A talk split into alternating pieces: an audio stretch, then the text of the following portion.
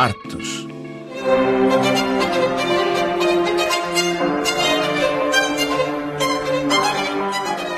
As Aventuras do Angosat é uma ópera hip-hop do artista angolano Isis Embe que acompanha a jornada de um astronauta em busca de vida inteligente além da Terra.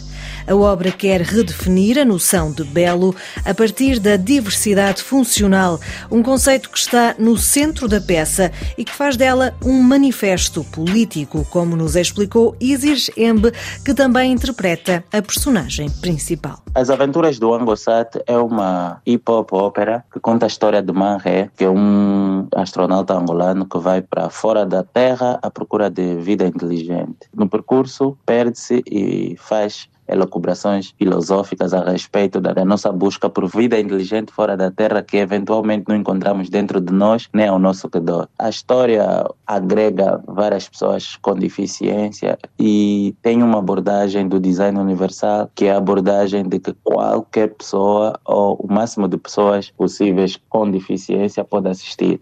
Ou seja, uma pessoa surda, uma pessoa invisual, seja lá qual for a natureza da sua deficiência, é possível ela se apropriar do produto. Portanto, são questões filosóficas associadas a outras questões mais sociológicas. Este é um espetáculo, é uma peça que eh, dá, sobretudo, lugar à inclusão que até agora esteve muito excluída uh, dos palcos. Sim. Ainda é algo que pouco se faz hoje em dia, ver artistas que saem dos corpos normativos em palco. Este espetáculo dá-lhes palco. Quer explicar-nos porquê e como? Sim, se eu falar um pouco mais, dou um pouco de spoiler do que é o evento, porque depois há uma peripécia que demonstra a condição do personagem principal e as pessoas que estão à volta, ou seja, os outros personagens da peça, são pessoas em diversidade funcional.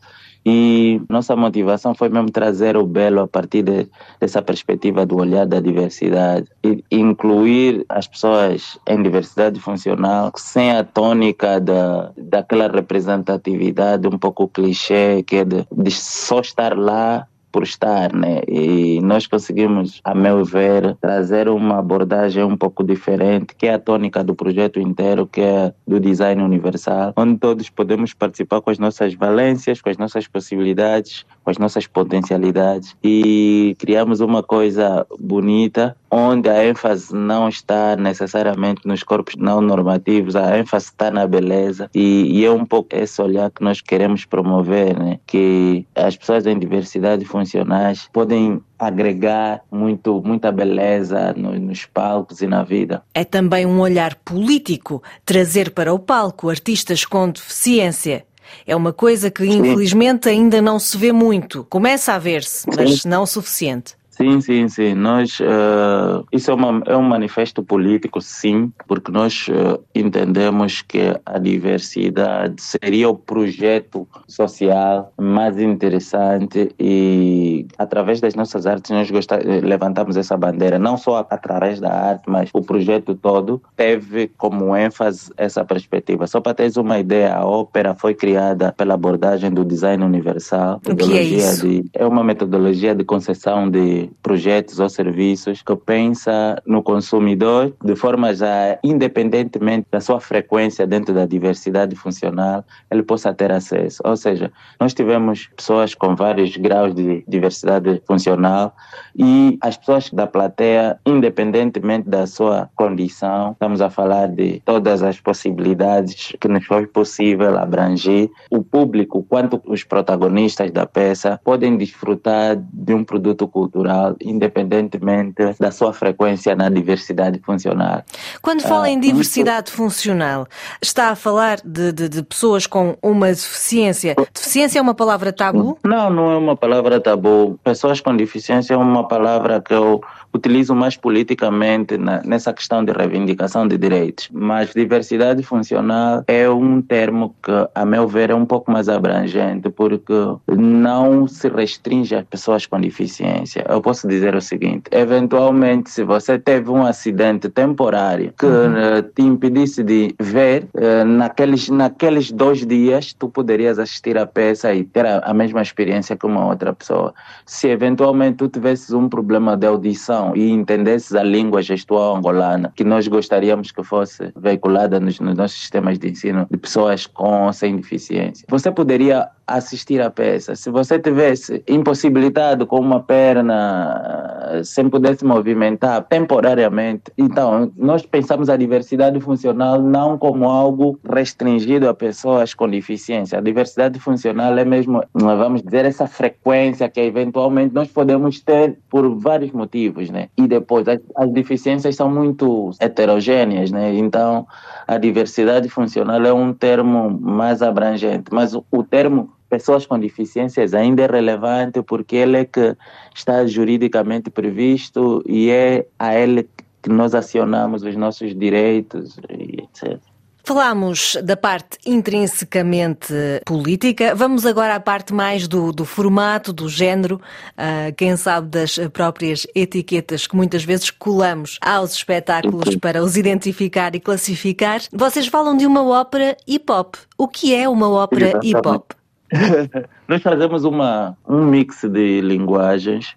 Uh, utilizamos o, o rap e o hip hop em si como cultura, porque nós temos aí o, o DJ, temos aí o MC, temos o grafite, temos os b-boys, que são os quatro elementos essenciais da cultura hip hop, dentro de uma linguagem épica, mais ou menos, e tipicamente relacionada à ópera, né? que é uma obra, um musical dramático, vamos dizer assim, em termos mais genéricos. E além disso, nós também agregamos um pouco do, daquilo que é a própria linguagem do, do hip hop, que é uma li, linguagem muito de reciclar, né? Reciclar esse nosso modelo mais, vamos dizer assim, tecnológico atual, de consumo tecnológico. Então, você encontra lá arte de mídias sociais atuais, como do TikTok, etc. E a cultura do sample também, que é uma cultura de nós pegarmos uma, uma amostra de uma obra cultural e trazê-la a um outro contexto e dar um outro brilho. Isso também é muito, é inerente também à cultura hip hop e às outras culturas urbanas contemporâneas. Eh, quem der com esta definição pela primeira vez, ópera e hip hop é quase contraditória, é como se fossem dois mundos opostos. Exatamente, mas nós somos uh, muito inspirados nessa coisa da síntese, né? A síntese para nós desses dois universos é uma coisa bonita. E nós do hip hop somos mesmo uh, provocadores, nós gostamos de, de sair um pouco das definições pré-estabelecidas e provocar os críticos a eventualmente expandirem o seu a sua percepção em relação à efervescência da arte na vida real.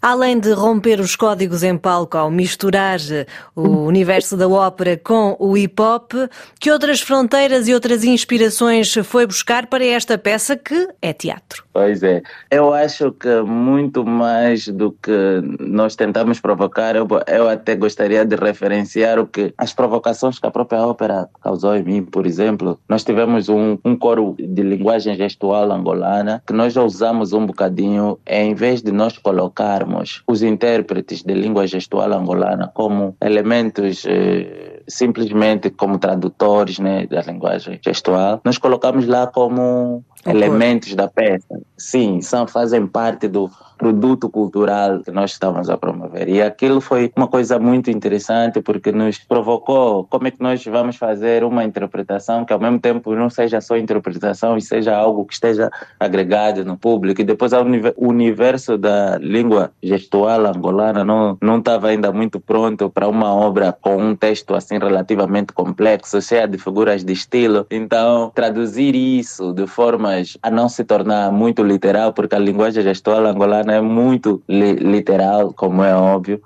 mas eh, nós tivemos que trazer a, a beleza do impacto da, das figuras de estilo e etc. Então isso foi muito provocador, inclusive para nós, para a encenadora, como é que nós íamos trazer isso à tona. Um dos elementos que mais me orgulha dentro da peça, que é uma coisa quase que disruptiva, é essa questão mesmo de nós colocarmos um coro visual, né? Nós que somos ouvintes, às vezes esses elementos, a visão às vezes não tem o mesmo, o mesmo brilho, né? A ópera hip-hop As Aventuras do Angosat, do artista angolano Isis Embe, esteve em cartaz no Festival Inclusivo de Artes No Meu Mundo, que decorreu em Luanda no mês de outubro.